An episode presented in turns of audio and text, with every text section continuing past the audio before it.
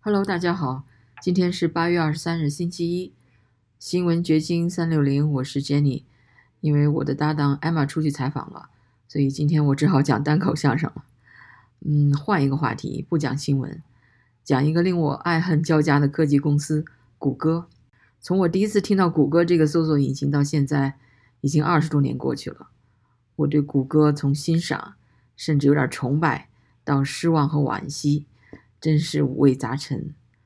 目前美国人搜索仍然是百分之九十用谷歌，但是它已经从一个充满朝气、总能给人带来惊喜的高科技公司，变成了另一个见利忘义的大公司。不过，我今天并非只是哀叹谷歌的兴衰，也是回顾自己在谷歌陪伴下的二十多年的人生历程。第一次听说谷歌是在一九九九年，还得归功于读研时的导师。当时我要写论文时，战战兢兢地问他如何开始，他老人家大概也懒得管我，就甩了一句：“到网上搜索吧。”那是二十多年前的事了。说者可能无心，听者却有意。我牢牢记住了老师的话，从此把搜索引擎当成了最好的研究工具。当时还是雅虎，还有其他很多搜索引擎，比如 Alta Vista、Ask Jeeves。共存的年代，谷歌只是崭露头角。然而，仅仅几年以后的2003年，谷歌已经超越雅虎，成为第一搜索引擎。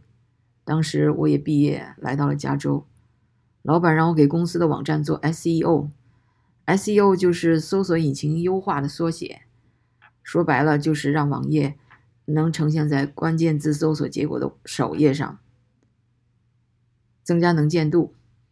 当时 SEO 还算是一个比较新鲜的概念，嗯，我因此就对谷歌的搜索方法做了一点研究，浏览了 Larry Page、Sergey Brin 这两个谷歌创办人当年关于计算网页排名 PageRank 的早期的论文。嗯，首先给我印象深刻的是 Larry Page 的姓儿 Page，难道他生来就是要给网页排名的吗？PageRank 的公式，二十多年过去了，现在它的专利都已经失效了，也就是说谁都可以用了。然而，就是这个公式，让他们成为世界上最富有、最有权势的两个人。换句话说，This is the math that built Google。这个公式却很简单，但是要重复计算，计算次数越多，越接近真实值。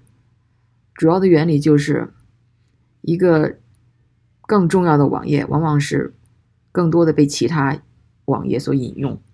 如果你的网页被一个排名较高的网页链接了，那就可以提升你的网页的排名。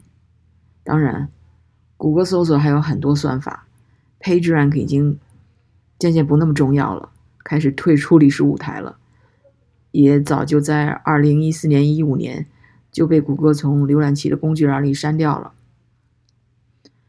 后来，谷歌也经历了多次的改组、收购，包括收购 YouTube、收购 Android，而两位创始人已经退出管理层，把 CEO 的职位让给了劈柴哥。当然，他们仍然保留超级股东的地位。当谷歌为了重新进入中国市场而开发蜻蜓计划，帮助中国政府过滤言论的时候，我心目中的明星陨落了。然而叹息之余，我发现自己别无选择的，还得继续使用这个世界上最 powerful 的搜索引擎。它现在已经无处不在的主宰着我们的生活。比如我早上上班看 Google News，查 Gmail，它简直成了我的 memory。任何记不住的或想知道的信息，我最本能的反应就是上 Google 去查。比如哪个单词忘了，让 Google 给出正确的拼写。电脑出了问题，先上 Google 看看别人是不是有类似的问题，并且已经 post 了解决方案。更重要的是，查找一个人的背景，有关某一事件的新闻报道，全靠 Google。所以我是进退两难：一方面太喜欢用 Google 了，一方面又担心被他出卖。现在我们搜索到的结果都是 Google 呈现给我们的。如果 Google 彻底放弃它的 “Do No Evil” 的原则，而操纵，搜索结果就像人眼只能看到光谱中的可见光一样，那么我们看到的信息世界将是 Google 想让我们看到的世界，而不是真实的世界。另外，Google 也不再只是一个搜索引擎了，而是在电子邮件、网页浏览器、智能手机、社交媒体、自动驾驶汽车等领域，都在不断的投资、不断的开拓。Larry Page 还把目光盯上了生命科学领域，投资创办了公司 Calico，研究长生不老之术。大概当一个人富可敌国。金钱对他来说只是一个数字的时候，最终的目标还是想长生不老吧。这个让我联想到郭文贵的爆料。郭文贵声称，中共腐蚀西方的手法不仅有蓝金黄，还有绿。绿指的就是靠器官移植来延续生命。哇，讲到这儿不敢想了，细思极恐。OK，今天的新闻掘金三六零就到这里，拜拜。How can you two live like this? How can you two? Don't Google the question marks!